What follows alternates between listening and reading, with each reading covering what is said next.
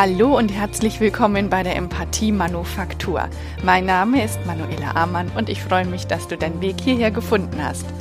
Hier erhältst du regelmäßig empathische Tipps für dein Leben, wie du authentisch und erfolgreicher dein Leben gestaltest.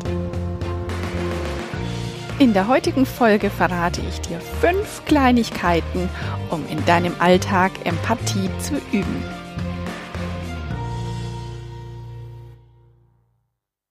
So, nun, wenn ich heute über Empathie spreche, dann meine ich natürlich die Empathie, die zwischen zwei oder mehreren Menschen geteilt wird. Also es geht nicht um die Empathie, was du für dich tun kannst, die lasse ich heute komplett außen vor.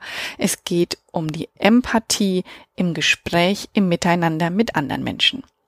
So, wenn ich auf Menschen treffe und mit ihnen zusammensitze und mich unterhalte, dann wird mir oft ähm, eins ganz, ganz deutlich.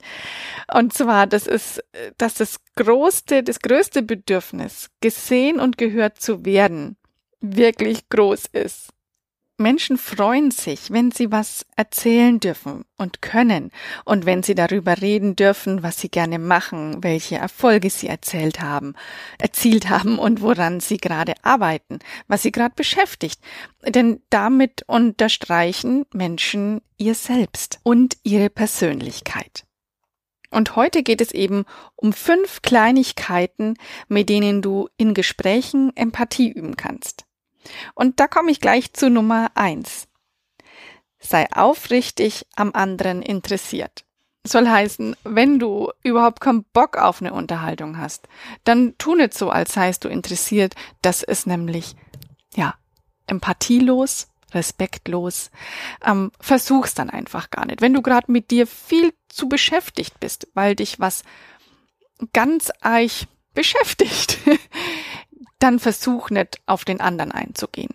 Allerdings, und jetzt mache ich doch ein bisschen Empathie, dann gucke, wie du dir dein Bedürfnis nach dem, was du brauchst, erfüllen kannst. Also, echtes Interesse zeigen, sei aufrichtig interessiert, wenn es dir möglich ist. Und dann, dann halte Blickkontakt. Stelle einige sinnvolle Fragen. Stelle offene Fragen. Und versuch Dinge zu verstehen, die dir nicht so eindeutig sind. Also ruhig sowas wie neugierig sein, ähm, auf eine angenehme Art und Weise. Und du sollst dich in keinster Weise dumm stellen. Allerdings einfach geh mal an ein Gespräch ran, als ob du was zum ersten Mal hörst. Und dann fallen dir auch viele Fragen ein. Und ähm, ja, lass dir erzählen, frag nach und spiegel den anderen. Und damit wird der andere merken, hey, Du bist da super interessiert dran. Und dann der zweite Punkt, der sich da ja so mit einfügt, sei ein aufmerksamer Zuhörer. Zuhören ist wirklich gar nicht so einfach. Zuhören heißt, dass du still bist und deine Ohren offen sind. Also, du hältst Blickkontakt, du bist interessiert und du hörst zu. Und während du zuhörst, passiert dann vielleicht sowas wie, da kommt dir ein Gedanke, der ist äh, echt jetzt und deswegen regt er sich auf oder äh, da, das ist doch kein Gespräch wert, äh, was soll denn das? Oder mh, mm, äh, wie, wie blöd ist es eigentlich, was da, was da kommt? Und genau der Gedanke ist dann der Moment, um Punkt drei auszuführen. Stell dir vor, du würdest in den Schuhen des anderen gehen. Also du hättest die Erfahrung gemacht, die der andere schon gemacht hat. Überleg dir, was weißt du über sein Leben? Was weißt du über das, was sie schon durchgemacht hat? Wie kann es sein, dass sie zu so einer Erzählung kommt? Warum ist das für sie erzählenswert? Und probier dich da reinzufühlen. Was geht in dem anderen vor? Und wenn du eben wissen möchtest, was in dem anderen vorgeht, dann schau ihm ins Gesicht. Schau ihr ins Gesicht und schau, welche Emotionen kannst du erkennen. Und das ist dann natürlich schon ein bisschen, hm, ich möchte nicht sagen gehobenes Level. Allerdings ähm, erfordert es ein wenig Übung. Und du kannst mal ausprobieren, zum Beispiel nur die Traurigkeit im, beim anderen im Gesicht erkennen zu können oder nur den Ärger.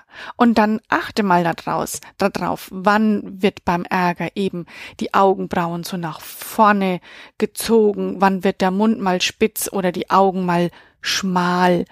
Oder wenn du denkst, da könnte Traurigkeit sein. Die Traurigkeit, die ist gekennzeichnet dadurch, dass die innenliegenden Augenbrauen, also die innen, inneren Seiten der Augenbrauen ähm, nach innen und oben ziehen. Und manchmal sieht man am Kinn so bisschen, wie, wie sich das Kinn kräuselt, wenn die Mundwinkel nach unten ziehen. Und das sieht man manchmal nur für einen Moment, für einen kurzen Moment. Und du kannst Emotionen natürlich auch an der Stimme erkennen. Ähm, wird die Stimme recht hoch, dann könnte da zum Beispiel ein bisschen Angst dabei sein oder wird die Stimme schneller, dann ist da, kann, kann Wut, Ärger dabei sein. Und wird die Stimme leiser, dann kann es eben Traurigkeit sein. Und so kannst du die Emotionen deines Gegenübers ganz gut beobachten und sei aufmerksam für die Emotionen. Und das heißt dann nicht, dass du damit gleich was machen sollst, sondern nimm einfach nur wahr. Und während du in Anführungsstrichen nur wahrnimmst, wird der andere merken, oh, da ist jemand, der sich wirklich für mich interessiert. Denn du schaust sie oder ihn dann auch an. Und das gibt eine Verbindung zwischen euch beiden, die wirklich menschlich, nahbar, ehrlich sein kann. Und wenn du magst, dann kannst du mal eine Frage stellen, die auf eine Emotion abzielt. Eine echte Frage und die kann zum Beispiel sein, ähm, bist du da traurig drüber? Oder bist du, bist du da irritiert, was da passiert ist? Oder, oh, das macht dich, das ist, es ärgert dich, ne? Und so eine kleine Zwischenfrage, da bekommst du ein kurzes Ja und damit ähm, zeigst du dem anderen, hey, ähm, ich bin da und ich bin voll dabei und ich höre dir zu. Und ein bisschen glaube ich, ich bin jetzt mit meiner Aufzählung ein wenig durcheinander gekommen. Ähm, ich bin nämlich schon bei Punkt 5 angekommen und der ist, entdecke und erfreue dich an Gemeinsamkeiten. Und dafür solltest du üben, die Bedürfnisse des anderen zu kennen. Also ein Bedürfnis ist ja immer klar, das ist das Bedürfnis gesehen und gehört zu werden und das hast du mit den vier Punkten vorher voll erfüllt.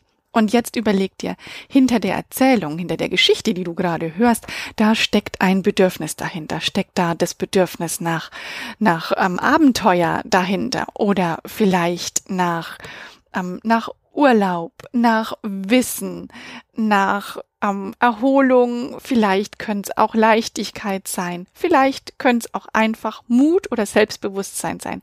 Also denk einfach mal weit und schau, was davon wäre für dich auch wichtig.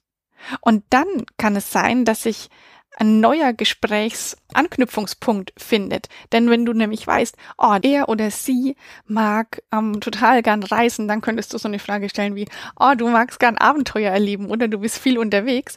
Ah, ich mache das auch total gerne. Magst du mal hören, wo, wo ich schon war? Und dann könnte sich sowas ähm, wie ein flüssiges Gespräch ergeben. Und eben, weil ich jetzt gar nicht weiß, ob ich irgendwie die, die Nummerierung verbuchselt habe, zähle ich sie jetzt nochmal auf. Also, sei aufrichtig am anderen interessiert.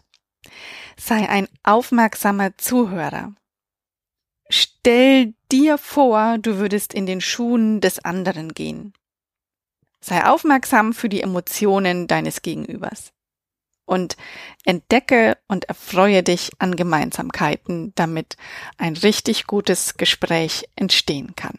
Und genau das wünsche ich dir, dass du anfängst, aufmerksam zu sein für das, was um dich passiert, was die anderen Menschen in deinem Leben, die dir begegnen, bewegt, damit du Empathie übst, besser wirst und nach und nach so richtig ein reiches, empathisches Leben für dich aufbaust, indem du dich richtig, richtig wohlfühlst. Und wenn dir die Folge gefallen hat, dann teil sie gern mit Freunden, die sich da auch dafür interessieren könnten. Empfehle mich weiter. Schenk mir eine positive Bewertung bei iTunes. Das ist dann dein Applaus an mich, für die Arbeit, die ich mache. Und darüber würde ich mich riesig, riesig freuen. Und eben, weil die Folge heißt fünf Kleinigkeiten, um Empathie zu üben, schließe ich diese Folge mit einer, mit einem Zitat von Charles Dickens. Und der sagt, Kleinigkeiten machen die Summe des Lebens aus. Ich wünsche dir ganz viele Kleinigkeiten in deinem Leben, die dich in der Summe glücklich machen. Alles Liebe, deine Manuela.